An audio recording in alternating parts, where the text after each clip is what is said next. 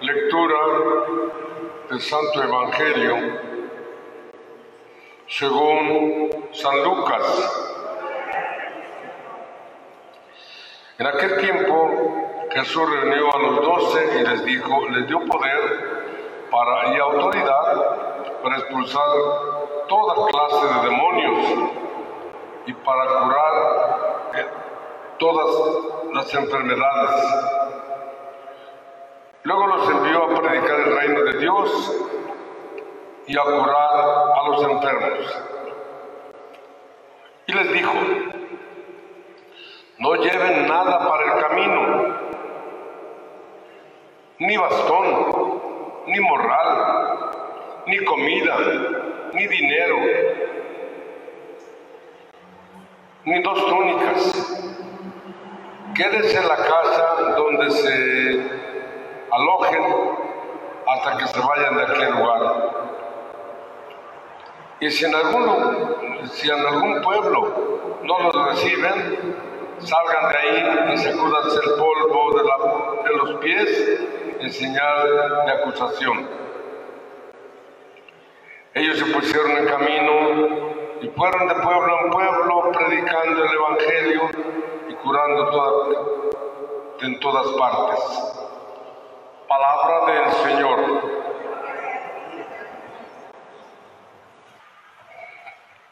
Condúceme, por, Señor, por tu camino.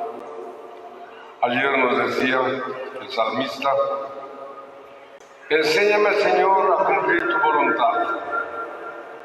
Hoy le pide al Señor, condúceme por tu camino. Comentábamos ayer, eh, nos, nos desgastamos buscando la felicidad. Todos queremos ser felices, queremos vivir bien, queremos estar bien, queremos ser alguien. Y, y en eso de buscar ser feliz, a veces nos desviamos, o las más veces nos desviamos. ¿Dónde ponemos la felicidad? En tener la seguridad económica. Ahorita es el problema que estamos viviendo. La inseguridad, inseguridad económica, inseguridad política, inseguridad sanitaria. Y nos desgastamos. Nos hemos puesto a contemplar la oportunidad que Dios nos da para estar en paz.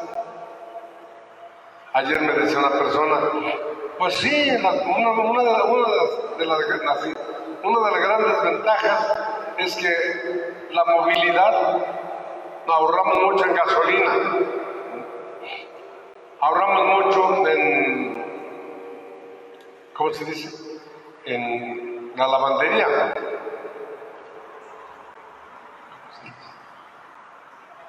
La tintorería, la tintorería. Ahorramos mucho en gastos personales, la presencia, pero pues ya, nos ya, me estoy cansando. ¿Y qué ganas con cansarte? ¿Qué ganas con, agobiarte? ¿Qué ganas con renegar? Mejor cosa. Lo importante es que estás vivo. Lo importante es que estás vivo, estamos vivos, viviendo un estilo diferente que nunca nos habíamos imaginado, jamás. Allá allá en el, que ve en ese, como 68, 69 por ahí. Eh, vi una película aquí ahí en el, en el, cine que estaba donde, donde está el hotel el presidente Allí había un cine, no sé cómo se llama cine. Y una, una película se llama Cuando el destino nos alcance. Véanla, véanla. Fue una profecía. Mira, por ahí está, está en el internet, ya la localicé. Está en el internet. Ya la localicé. Ahí la tengo, pero no la he visto. Pero ¿cómo recuerdo estas escenas de soledad, de tristeza, de... Una profecía, 1967, antes de 70. Vean, les va a hacer mucho bien. Y sabor, con todo y esto, y aquí estamos. Me decía un marinero que en el mar hay islas de basura. Islas. Islas de basura. ¿Quién ha echado esa basura? Nosotros. Entonces disfrutar con todo y eso, con todas esas barbaridades, aquí estamos, estamos vivos. Condúceme, Señor, por tus caminos. Enséñame a encontrar lo hermoso de la vida en esta adversidad. Ah, porque aprovechemos esta oportunidad para estar en familia, para apapacharnos, para disfrutarnos, para vernos. A lo mejor desde que nacimos nadie nos ha dicho, ay, qué chula estás, qué chulada eres. A lo mejor nunca hemos chulado una bueno, los enamorados, cuando andan de novios, pues este, ay, se chulean, pero por agasajarse. Bueno, ahora disfrútense, véanse, véanse, gócense y denle gracias a Dios de esta oportunidad de estar así en casa. Y dice el salmista, ayer el libro de la sabiduría nos daba varios consejos, varios, eh, varios, refranes. Hoy el mismo libro de, los proverbios, la sabiduría. Toda palabra de Dios es verdadera, listo. Todo, ayer yo comentaba, decía, buscar la voluntad de Dios. Hoy lo repito. ¿Dónde está nuestra felicidad? En buscar la voluntad de Dios. ¿Dónde y dónde voy encontrando la voluntad de Dios? Leyendo la Sagrada Escritura. Lean la Biblia, leanla, saboreenla, gócenla, disfrútenla, apapáchenla, abrácenla, abrácenla en momentos de apuro, abracen su Biblia, abrácenla como se abrazan. Una persona muy amada, abrácenla, digan, Señor, ayúdame. Recordemos que la Biblia es Dios palabra. La Biblia es Dios, palabra. Abracen, abracen, abracen. No, no es este. Mm, no es idolatría. No, no, no. Es Dios, palabra. Aviven su fe. Señor, ayúdame. Ayúdame. Abrácenlo. Gócenlo. Hoy nos dice, toda palabra de Dios es verdadera el Señor es un, escudo para cuantos en Él confían. No alteres para nada tus palabras. No sea que te reprenda y resultes mentiroso.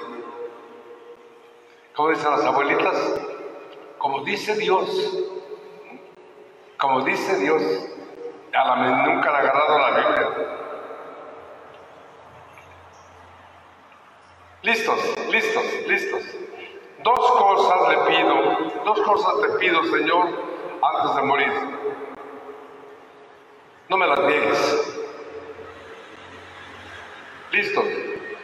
Líbrame de la falsedad y la mentira. Líbrame de la falsedad y la mentira.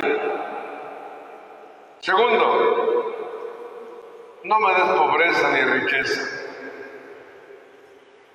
Dame tan solo lo necesario para vivir. No sea que la abundancia me aparte de ti y me haga olvidar. No sea que la pobreza me obligue a robar y me lleve a ofenderte. Repito, líbrame de la, la falsedad y la mentira. Uno.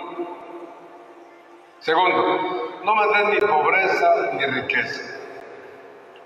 No sea que la abundancia haga que me olvide de ti. No sea que la pobreza me olvide robar y aparte de ti. Ay, esa es la felicidad. ¿Para qué queremos más?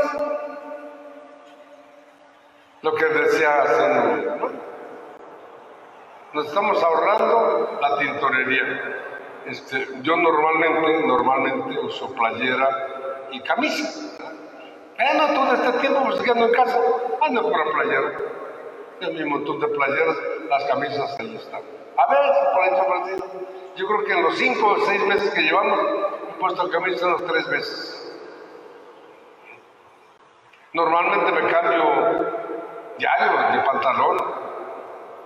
Ahora me aguanto un rato más, pues no necesito salir. Normalmente uso calcetines. Ahora no, me compraron unos, unos guaraches, ando de guaraches. ¿Sí me explico? No estamos para vivir y aquí estoy. Comemos, gracias a Dios y a la providencia, su providencia. No nos falta de comer.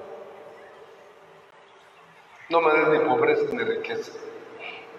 Apartan, de, protegen de la falsedad y la mentira.